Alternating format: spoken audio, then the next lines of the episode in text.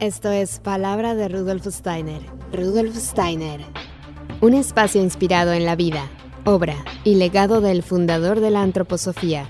Un camino de conocimiento que conduce lo espiritual del ser humano a lo espiritual del universo. Palabra de Rudolf Steiner. Hola, ¿qué tal? Muy buenos días. Yo soy Caro Hernández. Gracias por estar una vez más aquí en Palabra de Rudolf Steiner.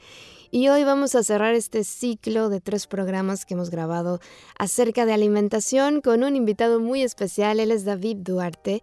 Se formó como médico en la Universidad Politécnica Nacional en México y su preocupación por encontrar las causas que afectan la salud de las personas junto con su pasión por la investigación, lo han llevado a ser un profesionista multidisciplinario. Estudió medicina grecoárabe en la Universidad de Jamia Hamdard en Nueva Delhi y en los últimos años se ha especializado en los campos de nutrición, psicología, medicina, ayurveda y medicina china. Es fundador de la Academia David Duarte, un proyecto que ha formalizado la enseñanza del modelo de medicina sistémica UNANI. Y yo tengo que compartirles que yo fui su paciente em, hace siete años, un poquito más. Cuando yo era vegana, eh, decidí visitarlo porque yo tenía ciertos padecimientos que además me impactó que en la primera consulta a la que asistí con David, me miró no me había preguntado nada y me dijo, tú sufres contracturas musculares y sufres dolor de oído y me empezó a describir todas las cosas que efectivamente yo estaba padeciendo y que además llevaba muchos años en tratamientos de, de rehabilitación de mi brazo, de mi cuello, de mi espalda y empecé a hacer su sistema y se me curó el oído. O sea, fue una cosa impresionante. Se me curó el oído, se me curaron las contracturas. La verdad es que le encontré mucho sentido a lo que me explicaba. Además, de que le pregunté que si su sistema tenía algo que ver con Rudolf Steiner porque mencionó lo de los temperamentos y me dijo que sí. Entonces tenía muchas ganas de, de, tenerlo aquí como invitado, por eso hoy estoy muy contenta. Así que muchas gracias por aceptar esta invitación, David. Bienvenido a Palabra de Rudolf Steiner, ¿cómo estás? Feliz de estar aquí, muchísimas gracias por la invitación, Carlos. Este tema me apasiona y pues es todo un honor poder estar aquí, compartir contigo y con el auditorio. Yo también estoy muy contenta de que estés aquí, muchas gracias.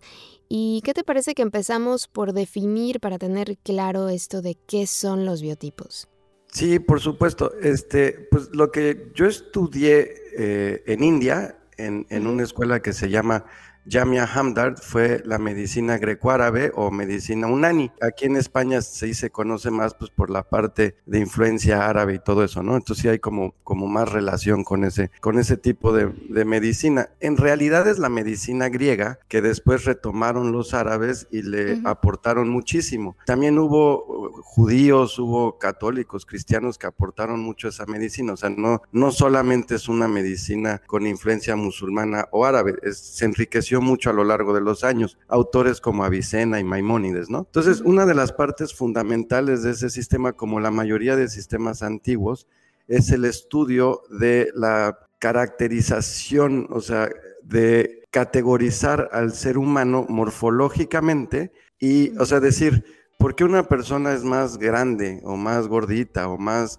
musculosa, otro es más delgado? ¿Por qué por qué somos diferentes. Entonces, cuando estudiamos qué nos hace semejante y también qué nos hace diferentes, eso nos da un, insight en la fisiología. Ahora, las medicinas antiguas, esta relación con lo que nos hace diferentes, la pudieron observar con la naturaleza. Y es, es algo que vemos constantemente, ¿no? Primavera, verano, otoño, invierno, pues eso no lo inventó un ser humano, eso es la armonía de la propia naturaleza y tiene sus propios mensajes, tiene su propia comunicación. Y estos sabios de la antigüedad pudieron ver grandes semejanzas entre los ritmos de la naturaleza y de nuestros cuerpos, la morfología de la naturaleza, las ocurrencias de la naturaleza en esas etapas y en nuestros cuerpos. Y entonces eh, surgieron estos conceptos de los cuatro elementos, ¿no? Fuego, aire, agua y tierra. Evidentemente en otras tradiciones ponen muchas veces un quinto elemento, pero digo, eso es plática para otro momento. A mí me gusta respetar el de cuatro porque es el de la naturaleza. Tienes dos equinoccios y dos solsticios, ¿no? Y entonces, de esos cuatro elementos, fuego, aire, agua y tierra, y esas cuatro instancias temporales en la naturaleza lo podemos extrapolar a los cuatro fluidos en el cuerpo que son el colérico, el melancólico, el flemático y el sanguíneo. Hay muchas formas en las que podemos demostrar esas cuatro sustancias, pero no son, así como los elementos, no, los griegos y los antiguos y los árabes no se referían literalmente que todo está hecho literal de fuego, de agua, de tierra, de aire, etcétera. Es una interpretación que he visto es que son los estados de la materia. Entonces hay tierra sería el sólido, agua el líquido, eh, aire el gaseoso y fuego, digamos que electricidad o, un estado como del fuego, del plasma, ¿no? Y muchas veces también lo dicen como ya no es un estado de la materia, sino de información. Y es claro que una forma de interpretarlo. Otra, que es la que a mí me gusta, que es más de la teoría sistémica. Cualquier autor que te guste de la teoría sistémica, eh, Fritjof Capra o Bertan Lanfi o Maturana o cualquiera de estos que nos hablan que el todo es superior a la mera suma de las partes. Entonces, mi interpretación de elementos son los elementos de cualquier unidad. Toda unidad, no importa si hablas de un cuerpo o de un automóvil o de una sociedad o del inconsciente colectivo, de una familia o de un pueblo, todo aquello que forma una unidad está compuesta por estas cuatro instancias. Y para poder hablar de ellas, se describen en términos de, su, de sus cualidades, fuego, aire, agua y tierra. Entonces, cuando hablamos de esas tendencias o esas cualidades en el cuerpo, se describían en términos de humores. El humor colérico, el humor melancólico, el humor flemático y el humor sanguíneo. Ahora, pero entonces hay que verlos dentro de teoría sistémica y se vuelve muy interesante. Ahora, ¿a qué nos referimos con este estudio? Si yo lo fuera a definir en algún congreso de medicina o de una manera muy elegante e institucionalizada, diría que son configuraciones neuroendocrinas. Son configuraciones neuroendocrinas, pero también dentro de esa definición hay que decir que son morfológicas y fisiológicas. Entonces, ¿qué quieren decir todas esas palabrotas, no? Lo que quiere decir, este, a, lo largo de los años hemos visto, o sea, la respuesta humoral, por ejemplo, cuando hablamos de medicina, si decimos que hay una respuesta humoral, nos estamos refiriendo a que hay una respuesta hormonal. De hecho, las hormonas, el concepto de hormonas se retomó de humor y de humores de los humores griegos, los que acabo de decir, de la medicina unani, de colérico, flemático, sanguíneo y melancólico. Tu humor se tradujo en la modernidad, en la medicina moderna, como tus hormonas, ¿no? Entonces, por eso hoy decimos, oye, pues estás de mal humor, no será hormonal, ¿no? Por ejemplo. Y a lo largo de los años, los, los que hemos estudiado esto, siempre hemos buscado una relación entre los humores antiguos y qué hormona moderna domina. Entonces, que si eres un tipo más hacia la hipersecreción de cortisol, la hormona del estrés, ¿no? O que si tu cuerpo secreta más adrenalina, o sea, epinefrina o norepinefrina, o si tu cuerpo tiende más a secretar melatonina, ¿no? Que sería más melancólico y así. Y no hay una relación lineal, o sea, no puedes decir el tipo melancólico solamente se define porque tiene más secreción de melatonina. Eso sería erróneo, porque todos tenemos todas las hormonas, todos, pero lo que varía es cómo se configuran. ¿ok? Entonces, lo que ocurre en el cuerpo y en la naturaleza es que todo el tiempo vemos sustancias agonistas y antagonistas. Quiere decir que la agonista promueve la función y la antagonista lo disminuye. Es como decir que tienes una sustancia caliente y una fría una húmeda y una seca. Y así funciona la naturaleza. Tú tienes una sustancia que promueve la coagulación y al mismo tiempo el, cuerpo secreta una que inhibe la coagulación, una que promueve la inflamación y otra que inhibe la inflamación. Y tienen que estar en equilibrio estos extremos. Entonces nuestro cuerpo, si observamos las hormonas, se dividen o se pueden estudiar con funciones agonistas y antagonistas que promueven y que inhiben. Una promueve que te duermas y la otra promueve que despiertes.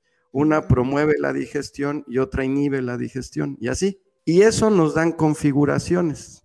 ¿De acuerdo? entonces, son configuraciones. No podemos hablar de una relación lineal Yo honro las observaciones de los médicos antiguos, ¿no? Creo que tienen un acervo de experiencia enorme y esa experiencia hay que relacionarla con el conocimiento moderno. Puesto de otra manera, los avances tecnológicos modernos, los avances bioquímicos, los avances en la medicina, anatomía, fisiología y patología, deberían, a mi punto de vista, mi opinión personal, ponerse al servicio de la enorme em, experiencia de la antigüedad, ¿no? Y entonces lo que yo he buscado es relacionar estas observaciones de la medicina antigua con lo que se conoce hoy en día, pero la relación no la he hecho linealmente, la he hecho a través de una idea sistémica. Y entonces, por ejemplo, este, si yo veo una persona muy delgadita, su cuerpo me está hablando de una configuración de hormonas y de sistema nervioso muy particular y muy diferente a una persona musculosa. Ahora, hay un concepto fundamental aquí que es forma y función. Todo tiene una función y la forma nos habla de qué función tiene. Podemos deducir la función que algo tiene a partir de su forma.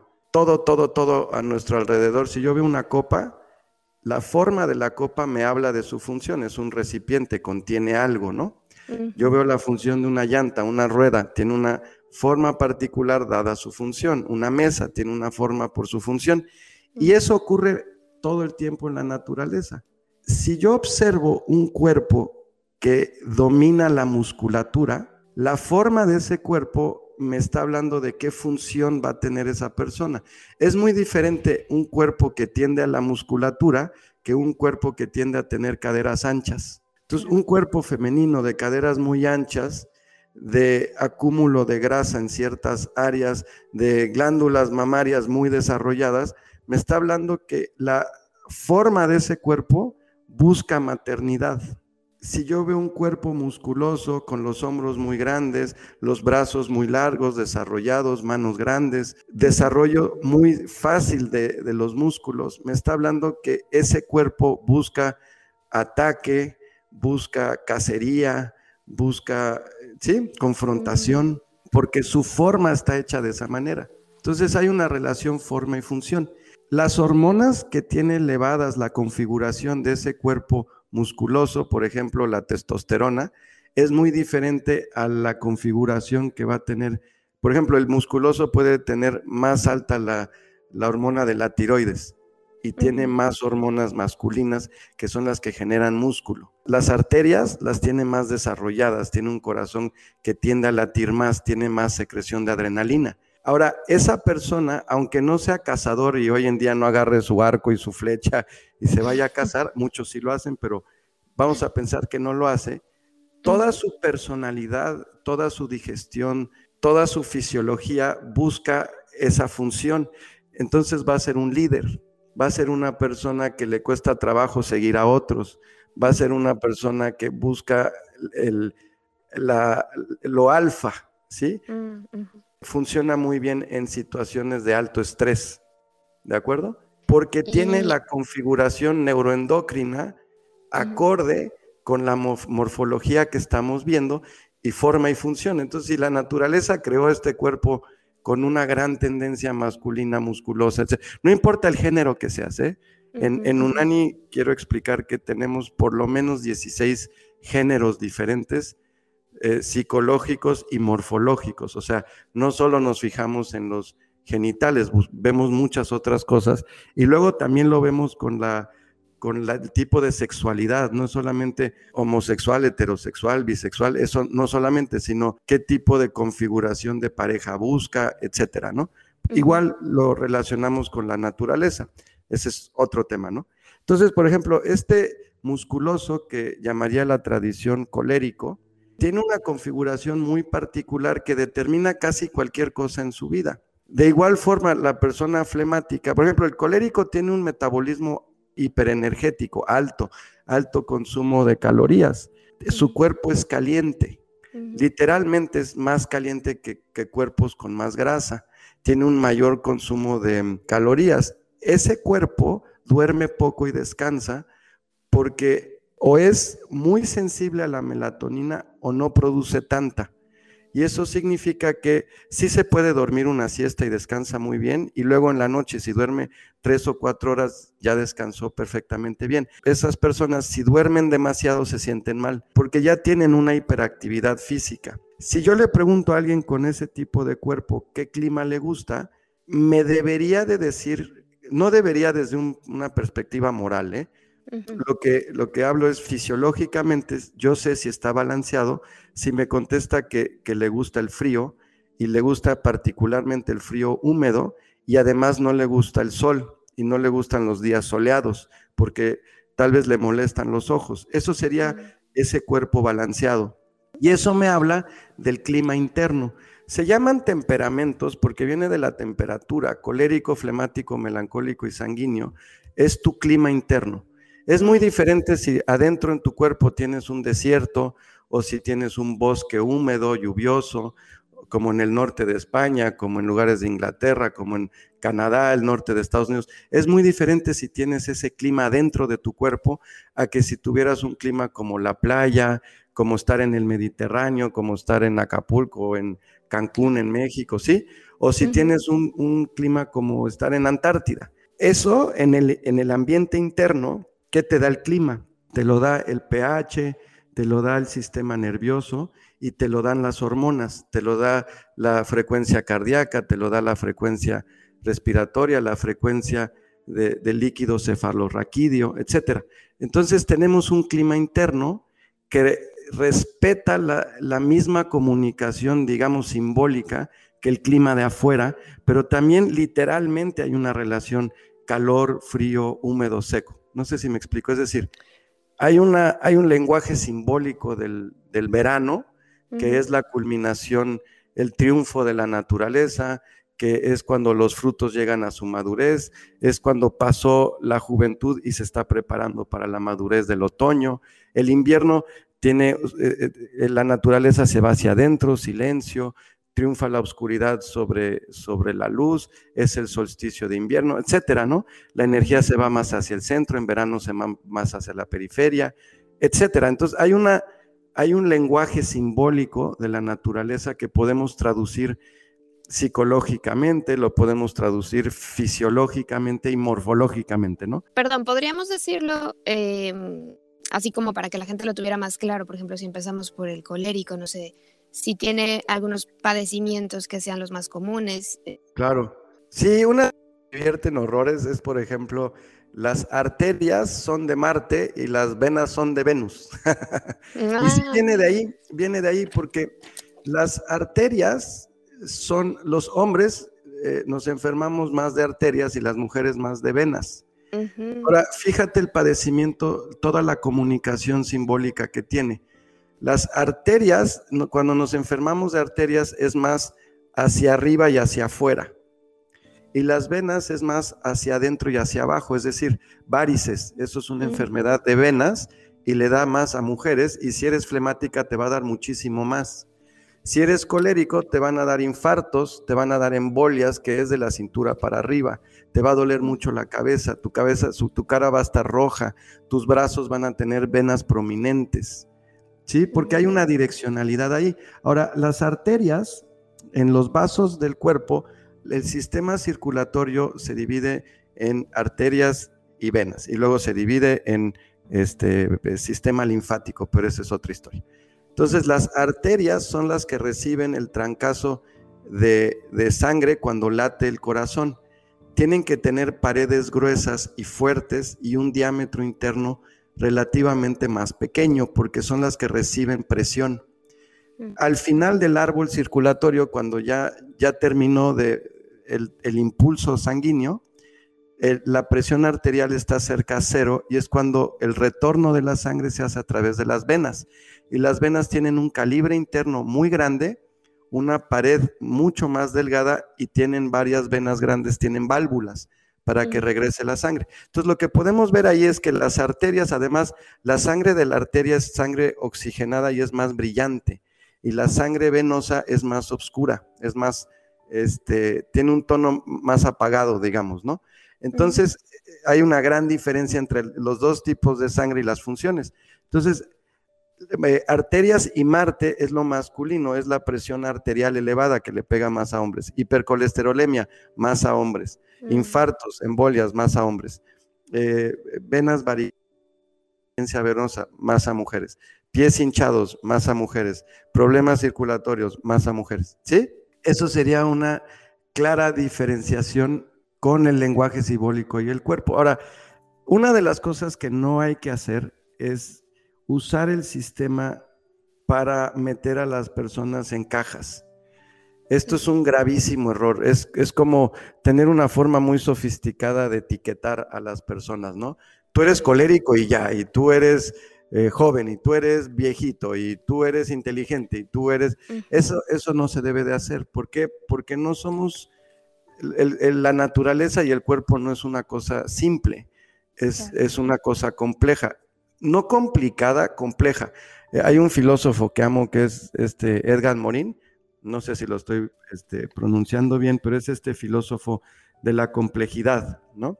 Entonces, su teoría de la complejidad y esta forma de, mirar la naturaleza, que es muy afín a la teoría sistémica, me gusta mucho porque uno de los problemas en que nos metimos por la filosofía científica la, filosofía científica es simplista, es reduccionista y materialista. Lo que hace es dividir el fenómeno en sus partes, separar las partes, escoger una variable y, estudiar esa variable. Eso está muy bien hasta cierto punto, pero en el momento en el que vamos a volver a armar el fenómeno que, descompusimos en sus partes, se convierte en algo, eh, eh, ya no nos queda el fenómeno armado, porque lo deshicimos. Es decir, si yo estudio un río, saco agua del río, me llevo esa agua a mi laboratorio y analizo los minerales, y analizo el pH, analizo, en fin, ¿no? Qué microorganismos tiene, etcétera. Eso está bien, tengo información útil, pero no es el río. En el momento en el que yo separé el agua del río, dejó de ser río porque el río es un ecosistema complejo y el agua es solamente un aspecto de ese fenómeno. Así es la vida. El cuerpo humano es un río que está fluyendo, en la, está vivo. Es un desequilibrio dinámico, no es estático. Eh, un poquito el concepto médico de homeostasis está incompleto porque está diciendo que es estático, es homeostasis, quedarse en un equilibrio estático. Y no hay nada en el cuerpo que esté estático, no hay nada en la naturaleza que esté estático, todo es movimiento, todo es ritmo. Cuando yo separo el fenómeno, me pierdo del fenómeno y eso es lo que nos enseña la teoría sistémica y la visión fenomenológica. Entonces el filósofo como Morín, cuando habla de complejidad y, y Fritjof Capra y todos ellos, lo que nos dicen, y desde Avicena, es hay que estudiar el fenómeno por el fenómeno mismo. También Steiner, evidentemente. Hay que estudiar el fenómeno vivo, hay que verlo en su armonía, ¿no? Y esto, por eso es estudiar estas medicinas antiguas en, el paradigma sistémico. Entonces, cuando decimos, ah, ¿yo qué soy? ¿Soy colérico o soy melancólico? Cuando se me acercan y me preguntan, oye, soy colérico, melancólico, flemático, ¿qué soy? Yo no podría ni quisiera contestar esa pregunta porque es sobresimplificarlo, ¿no? Entonces, por eso luego trato de evitar ponerlo en esos términos. Lo que hay que entender es cómo estamos configurados. Me encanta pensar en estas cosas y también ahí tengo influencia de Steiner con, con este, ¿cómo se llama? Con eh, Goethe. Nunca pronuncio bien a Goethe, ¿no? Goethe. Goethe. Ajá, eso. eso sonó muy bien, Goethe. Ese me Este, me encanta hablar de los temperamentos y la teoría de color, me, encanta, porque se eh, funciona básicamente igual. Tienes tus tres colores primarios, evidentemente tienes amarillo, rojo y azul, pero luego tienes la saturación y la no saturación, o sea, tienes el blanco y el negro, ¿no? Que te darían tus tonalidades. Y luego tienes la relación de estas partes. Entonces, a mí me parece extraordinario e, ese modelo porque con tres colores primarios y blanco y negro haces infinitud, millones de colores y de tonos y de variaciones, etcétera. Y eso, eso, así es como deberíamos de estudiar los temperamentos humanos. Es decir, tu cuerpo qué color tiene. Tu cuerpo es melancólico, flemático, sanguíneo. O sea, es exomórfico, mesomórfico o endomórfico. Esto significa, si es exomórfico, tiende más al sistema nervioso. Si es mesomórfico, tiende más a la musculatura. Si es endomórfico, tiende más al sistema digestivo. Ah, perfecto, pero no es lo único. Tu sexualidad, ¿cómo es? Es más masculina aunque seas mujer, es más femenina aunque seas hombre, es masculina siendo hombre, es femenina siendo mujer, tiene mezcla, es andrógina, es andrógina como la de un niño pequeño o es andrógina como la de una persona de edad avanzada? ¿Qué edad tienes? ¿Sí? ¿Qué raza tienes? ¿Qué, ¿Qué, temperamento tiene tu ritmo de sueño, tu, tu biorritmo de sueño y vigilia? ¿Qué, qué temperamento tiene tu, tu, hábito de atención, de motivación? Y entonces lo que tienes es una especie de, de estas piececitas como los ladrillitos de los legos, que podemos armar a cada individuo y no buscamos meter a los individuos en cajas. Eso es lo que hay que evitar, ¿sí? Claro, claro. Lo que es lo que hemos caído, ¿no? Sí, por ejemplo, yo lo que te diría es un análisis sistémico por teoría sistémica complejo, no, no complicado, espero no estar este, como asustando a, los que nos escuchan de que, ay, no, esto suena muy complicado, no, es, un, es una aventura de autoconocimiento, por ejemplo, decir, este, ¿Qué tipo de motivación tengo yo? Bueno, hay personas que somos dentro de biotipos, yo puedo ser impermeable hacia afuera o permeable hacia afuera. Puedo ser permeable hacia adentro o impermeable hacia adentro. ¿Qué quiere decir esto? Que en cuanto a mi motivación, si yo busco cumplir la expectativa interna o no cumplir la expectativa interna. Busco cumplir la expectativa externa o me revelo a cumplir la expectativa externa. Es decir, cuando tú dices, híjole, es que yo soy muy, yo no soy muy disciplinada, ¿no? Pero en la escuela me iba muy bien y sacaba muy buenas calificaciones. Muy probablemente eso significa que necesitas una autoridad externa que le vas a cumplir porque eres muy permeable hacia afuera, pero cuando tú misma eres tu propia autoridad ya no cumples, eres impermeable hacia adentro. Y eso es tu configuración particular de motivación. Pero hay otra persona que es impermeable hacia afuera, que significa que no le gusta que le impongan o le digan qué hacer, es más rebelde, pero, es, pero sí cumple su propia motivación interna. Cuando se propone sus objetivos interiormente sí los cumple, pero no le gusta la imposición. a nadie nos gusta la imposición este, eh, arbitrariamente, ¿no? Pero cuando, cuando prefieres, haz de cuenta, lo vemos mucho en la nutrición hay personas que no pueden funcionar sin que yo les diga día a día qué hacer en su nutrición y además les relaja que yo les dé día a día horario y calorías, etcétera, y funcionan muy bien. Pero hay otras personas rebeldes que odian que hagamos eso y entonces más bien yo lo que les digo es, a ver, aquí están las reglas generales y tú haz lo que a ti se te pegue la gana dentro de estos rangos. Y pero con ese solo dato yo no podría decirte tu totalidad es melancólica, flemática, sanguínea o colérica. Te puedo decir tu motivación, cómo se comporta. Entonces hay que analizar aspecto por aspecto. ¿Cómo es tu motivación? ¿Cómo es tu ritmo de sueño y vigilia? Hay personas que se despiertan y son unas castañuelas felices y andan bailando por la vida. Y hay otras personas que se despiertan y no saben ni cómo se llaman. Y además odian el mundo, odian la vida y te van a escupir. Imagínate un mundo Ahora, ahora he visto estudios, vi uno que hicieron en Inglaterra con biorritmos, que estoy feliz, porque por fin, retomando de la medicina china y de muchas otras tradiciones que hablan de biorritmos, me, me encantó ver que ya se dieron cuenta que uno de los momentos de mayor atención del día para muchas personas es de las 10 de la mañana hasta las 12 del día.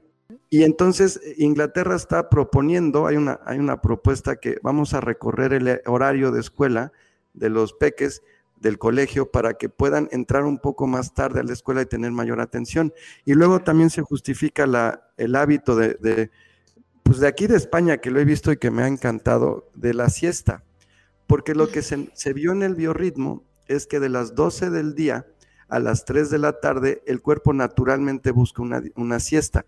No en todos los biotipos, pero en, de tres de los cuatro biotipos sí se busca un momento de, de siesta. Y eso es buenísimo, por ejemplo, en los peques para el crecimiento. Y es algo que yo pienso que funcionaba correctamente antes de la era industrial o ya la era moderna, y que aquí en España veo que se respeta y se me hace de lo más sano que hay. En México, tú bien sabes que esto no se respeta y pues ni de locos te van a permitir salir del trabajo y echarte una siesta, te van a criticar mucho, pero sí sería algo fabuloso para la salud. Entonces, regresando al biotipo, dices, en cuanto a mi biorritmo, ¿qué biotipo soy?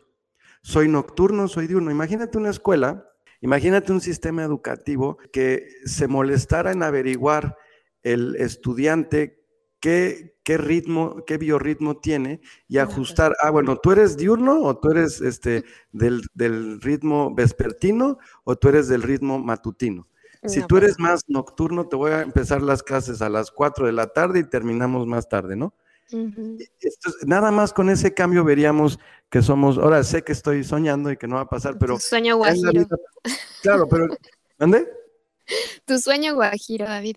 Sí, mi sueño guajiro, pero imagínate que ya puedes tú, en tu, imagínate con tus hijos, tienes uno que claramente es diurno y otro que es nocturno, pues por lo menos no le dices al nocturno que está mal hecho si tú eres diurno, o al revés, no le dices al nocturno, al diurno que está mal hecho si tú eres nocturno, ¿no? Mm, hay menos frustraciones, ¿no? En el otro. Claro, hay una, hay una gran empatía. ¿no? Entonces, eh, tu pregunta de qué podemos hacer para saber cuál somos debería de ser más bien un análisis por funciones, hasta llegar a la función psicológica. Y ya en la función psicológica me basé en otro gran estudioso de esto que es Jung, el psicólogo, ¿no? Carl Gustav Jung. Y Jung, porque retomó evidentemente en su teoría de personalidades, usó mucho estas cuatro tendencias de los humores. El libro de, Steiner me sirvió a mí como una de las bases de temperamentos para de ahí poder construir y me sirvió mucho para poder enlazar a los pensadores antiguos con los modernos y luego ya de ahí relacionarlo con la parte física del cuerpo, ¿no? Entonces también llegamos hasta un aspecto psicológico, no solamente, es, es decir, otro de los errores que he visto cuando hablamos de temperamentos y hablamos de tipos constitucionales es que o se hablan puramente físicos o se hablan puramente psicológicos. Y eso es un error porque para saber si la persona está sana o está desequilibrada, tenemos que poder hacer una relación entre ambos. Es decir, si yo veo una persona con un cuerpo con una gran tendencia mesomórfica, que es la musculosa, y veo que en el estudio de su personalidad tiene una tendencia muy opuesta, lo que yo puedo deducir de ahí es que tuvo que desarrollar una personalidad que no es tan afín a su cuerpo para cumplir con las expectativas familiares, sería mi primera hipótesis, por forma y función, pero está desarrollando una personalidad que le va a ser mucho más difícil mantener y lo puede llevar a un desequilibrio. ¿Me expliqué? Sí. O sea, sí tenemos que relacionar la, la psicología basada en el cuerpo, no aislada. Sí, esa era una pregunta que te quería hacer. ¿La salud la salud total es un mito. No, no, no, no, para nada. En mi experiencia no es así. Eso es cuestión entre criterio que estamos usando, cómo definimos la salud eh, y cómo la vamos a medir, pues. Pero yo me gustaría empezar esta respuesta con, citar a, dos de mis maestros.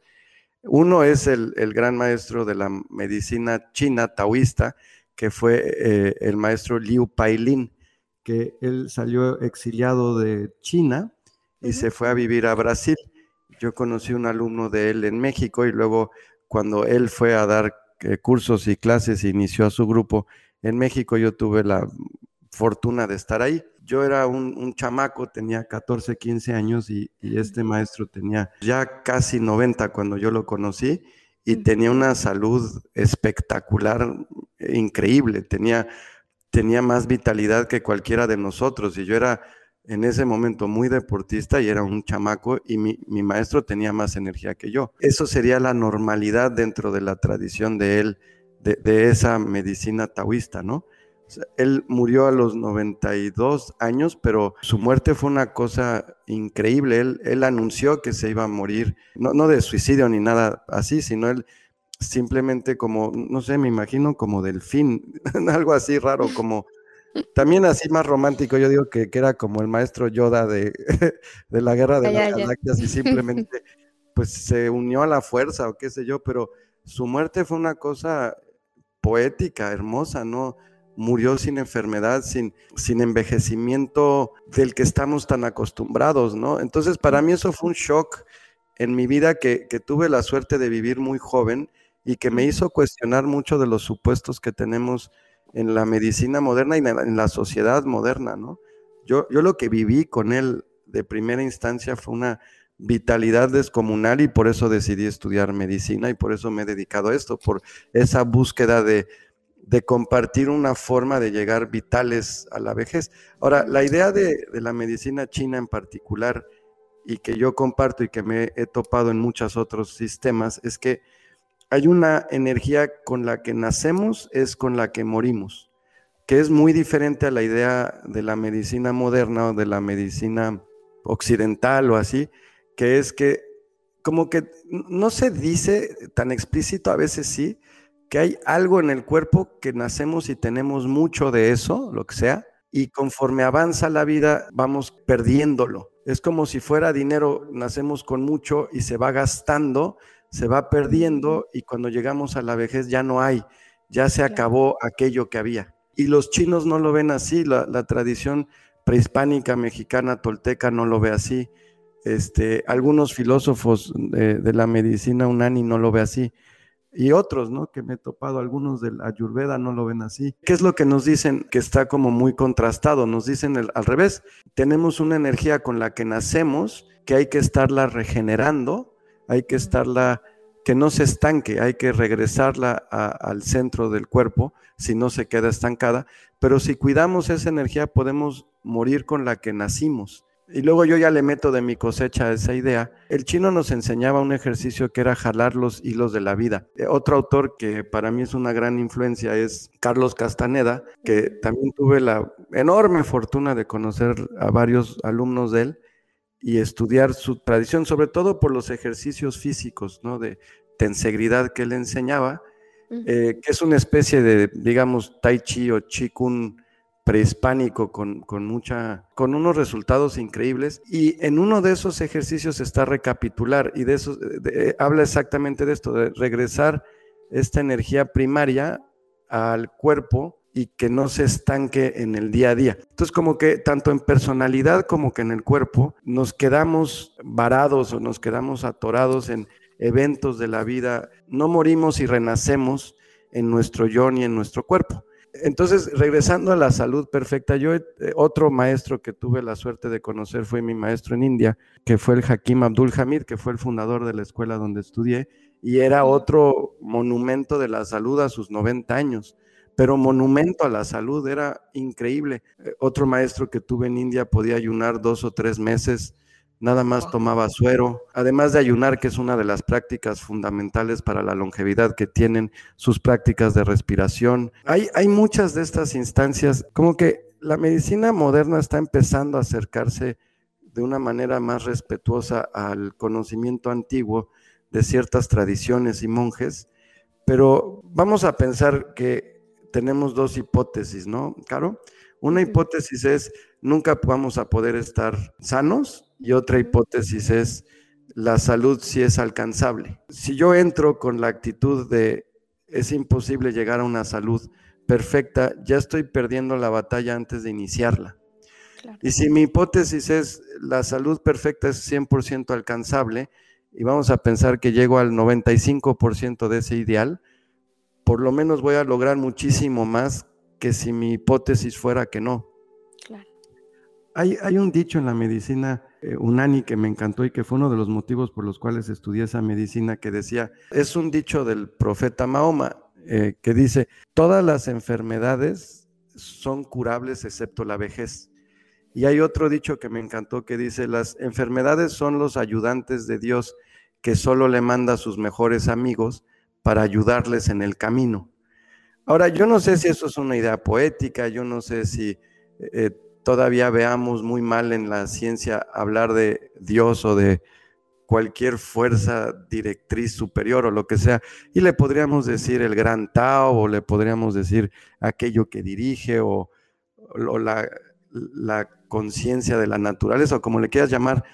Pero al final del cuenta, si hay esta directriz de la naturaleza, ¿sí, me explico? Si, si quitamos esa directriz de la naturaleza, se hace, se hace un mundo muy frío, sin, sin dirección. Un poco como decía Einstein, ¿no? De eh, mi Dios no juega los dados con el universo. Entonces yo sé que, que cuando hablamos de algo superior en la medicina moderna, se, se quita, se, se, ve mal hoy en día. Sí, sí. Pero una de las cosas que me gusta a mí, por ejemplo, de Steiner es que sí se atrevió a hablar de ese aspecto espiritual del ser humano en conjunto con el aspecto físico, material, científico, y que no están peleados, ¿no? Si metemos ese aspecto espiritual del ser humano dentro de, la salud profunda que puede tener, para mí sí es muy importante decir que, que la enfermedad tiene su lugar y que sí hay una salud que se puede alcanzar pues perfecta. Y además que toda la naturaleza busca esa salud perfecta. no sé si me metí mucho en camisa de once varas con eso, pero ahí son mis opiniones, ¿no? Es muy bonito lo que dices. Eh, bueno, por eso también Steiner lo llamaba ciencia espiritual, ¿no? Que fue un poquito lo que él crea. Em, y bueno, me parece muy bonito esto que nos has dicho. Y bueno, me gusta porque yo pienso dos cosas. Una, que hemos caído como en la trampa de, del marketing y entonces a veces por eso comemos las cosas que comemos, ¿no? O sea, comemos no sé, ese, ese, tema de la alimentación me parece tan fuerte, a veces tan triste, porque a veces de verdad comes un alimento que viene envasado, a lo mejor unas patatas o lo que sea, fritas y, y ya, pero no, no hay nada, no, no ocurre nada, no, no pasa nada, a diferencia de si comes algo pues en compañía, algo nutritivo, no sé. Entonces el tema de la alimentación me parece un tema tan importante y luego siento que como que se ha prostituido, ¿no? Un poco como que nos venden tantas cosas, tantas ideas, mira que tienes que estar delgado, que tienes que lucir siempre joven, eh, que tienes que eh, comer esto y esto porque esto está súper fortificado, no sé qué, y si no, no estás a la moda, y si no... Entonces, siento que a veces somos los seres humanos tan susceptibles a esto que por eso nos pasa lo que nos pasa con la alimentación, porque además es que hay, hay alimentos que tienen incluso sustancias adictivas ya de por sí, entonces el humano pues va y cae y, y, luego estamos sufriendo con la enfermedad y luego la medicina muchas veces lo que hace es darte un, algo para tapar eso que sientes, pero no te cura de fondo, ¿no? Entonces, por eso me gustan los médicos como tú, que, que no solo no solo sí te curan de fondo, como tú siempre dices esa, frase de que primero hay que quitar la fuente que está provocando esa enfermedad, ¿no? Porque si tú me das un omeprazol y ya con eso te curas, no, con eso no te vas a curar. A ver, con eso vamos a, a dejar de sufrir la gastritis, pero no se te va a quitar. Entonces, esas cosas que, que yo creo que espero que a partir de ahora los seres humanos tomemos el alimento desde otra mirada, no solo desde la ansiedad, el consumir, el hacerlo porque hay que hacerlo. Entonces yo creo que por eso me ha impactado tanto tu sistema, por eso me impactó cuando te conocí y como les decía, y me dijiste mis padecimientos solo de verme. Y, y eso es, te hace sentir bien porque dices, oye, tengo un médico que me conoce de apenas mirarme, ¿no? O sea, ¿cómo lo sabe? Porque los médicos de ahora pues ni te miran, ni te escuchan, o sea, es súper triste. Entonces, en ese sentido, veo a la humanidad perdida con la mm. alimentación. A, mí la, pandemia me ha dado mucha esperanza. Obviamente hay la, muerte que, hemos visto ha sido atroz, pero dentro de todo ese dolor que, que hemos vivido en esta última época, hay, voy a atreverme a decirlo así, como hay una belleza. Ah, vi un documental hace poco que, la Tierra sin, sin, humanos, ¿no? Básicamente cuando la Tierra cambió, no me acuerdo cómo se llama, pero habla de cuando nos guardamos por la pandemia, cómo en, en muy poco tiempo, en espacio de unos cuantos meses, empezamos a ver delfines donde ya no había, orcas donde no había y ballenas y empezamos a ver este, venados bajar, caminar en las calles y el oso que...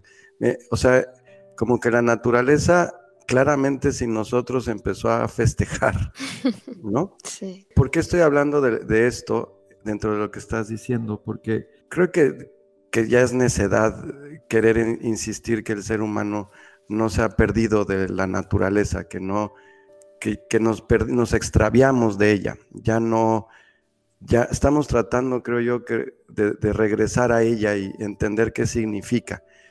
Eh, sin duda la tecnología nos ha dado muchísimo, pero también nos permitió extraviarnos de la naturaleza. La, la tecnología nos permitió salirnos de los límites que ya había establecido la naturaleza.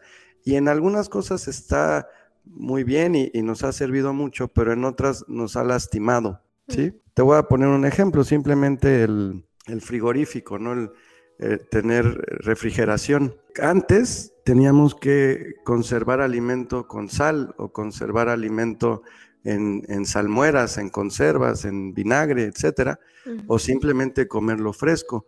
El, el, mejor frigorífico antes era tener el animal vivo. Y siempre que digo eso me voltean a ver con cara de ¿qué? Pues sí, porque si yo tengo a mi gallinita viva, no se está echando a perder porque tiene un sistema inmune que la cuida, entonces no necesito refrigerarla, ¿no? Y si la voy a comer, pues la mato y la como y ya está. Y no necesito refrigeración. Pero cuando inventé la refrigeración eléctrica, este, artificial, ya me permitió comer alimentos fuera de la época y fuera del lugar en donde estoy. Cuando creé este, medios de transporte, carreteras, barcos, navíos, etcétera, podía yo ya traer alimentos que no pertenecen a la zona donde estoy y comerlos durante todo el año. Todo eso es eh, salirnos de la regla natural, de los ritmos naturales.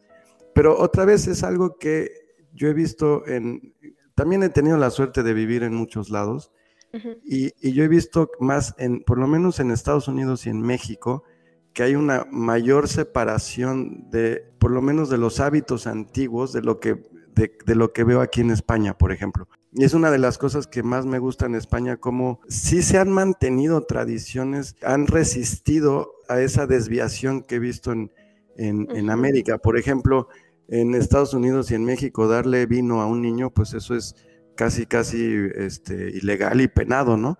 Eh, yo tengo mi, mi, familia de parte de mi papá, todos son portugueses, y yo crecí tomando vino desde pequeño, en, la botella, en la mamila, nos daban a mi hermano y a mí vino.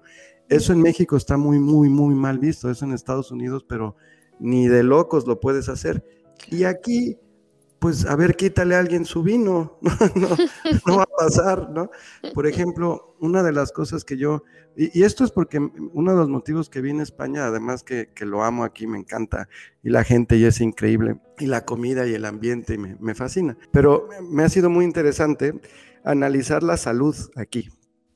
Entonces, una de las cosas que he visto, por ejemplo, hablando de los quesos viejos, este, hay un queso, o sea, hay varios quesos, ¿no? Estilo Roquefort, hay uno gorgonzola. Hay uno que a ver si ahorita me acuerdo del nombre, Cabrales, se, llama queso Cabrales, que, obviamente ustedes saben más que yo de eso, pero que lo hacen en una cueva, ¿no? Este, acá en el norte de España, y es una, es una absoluta maravilla. Está correctamente salado, tiene los microorganismos perfectos.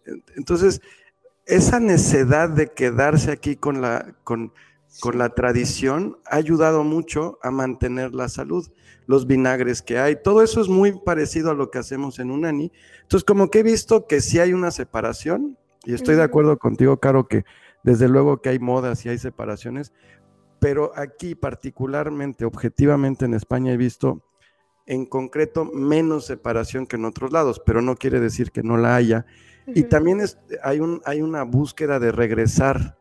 Ahora, yo lo que, lo que digo y lo que he investigado siempre es, vamos a regresar a lo que hacíamos antes y sobre eso corregir, porque hoy lo que dictaminó nuestros hábitos de consumo es la industria y no la salud.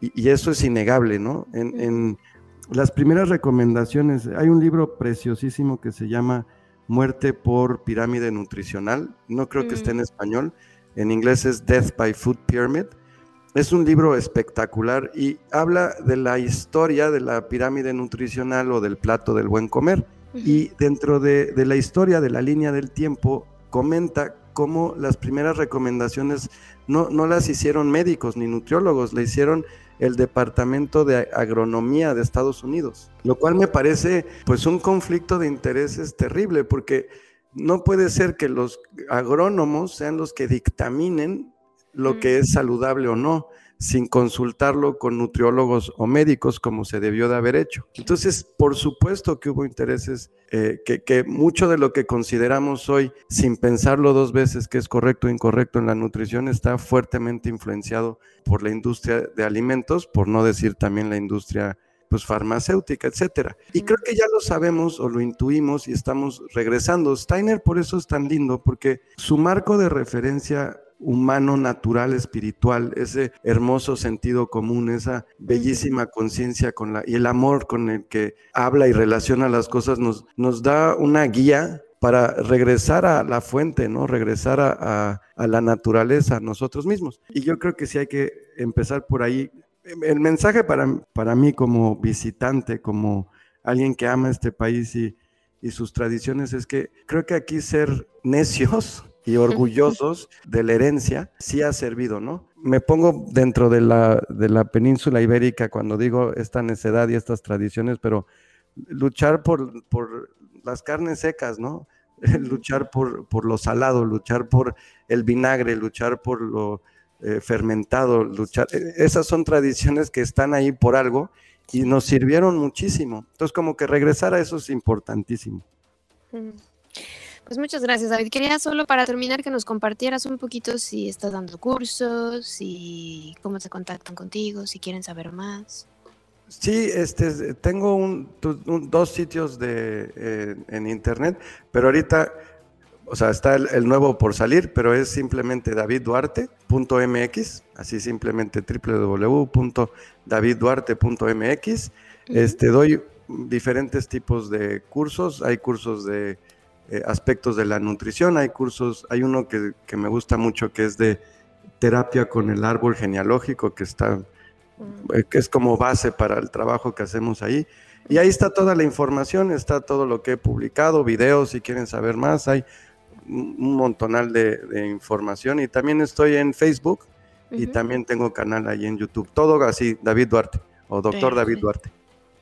Perfecto, David. Pues muchísimas gracias por habernos acompañado y ojalá pues haya otra, una segunda parte. Sí, ojalá que esté. Muchísimas gracias. Yo feliz de estar aquí compartiendo contigo, Carmen. Me dio muchísimo gusto saludarte. Y pues gracias a todos los que nos escuchan también, ¿no? Muchísimas gracias a David Duarte por habernos acompañado en este espacio y por toda esta información maravillosa que nos comparte. Sin duda tenemos todavía mucho que aprender acerca de la alimentación y ojalá cada vez vayamos adquiriendo más conciencia. Por mi parte ha sido todo, espero que este tema te haya sido de utilidad. Recuerda que estamos en contacto a través de nuestras redes sociales en Facebook, YouTube e Instagram. Estamos como Palabra de Rudolf Steiner y también en nuestra página web palabraderudolfsteiner.com. Ya sabes que contigo están mis mejores deseos, que el sol brille mucho tiempo sobre ti, que el amor te rodee siempre y que la luz que mora en ti guíe tus pasos. Si así debe ser, nos escuchamos el próximo miércoles. Yo soy Caro Hernández, gracias. Hasta la próxima. Escuchaste Palabra de Rudolf Steiner. Rudolf Steiner. Un espacio inspirado en la vida, obra y legado del fundador de la antroposofía. Un camino de conocimiento que conduce lo espiritual del ser humano a lo espiritual del universo. Palabra de Rudolf Steiner.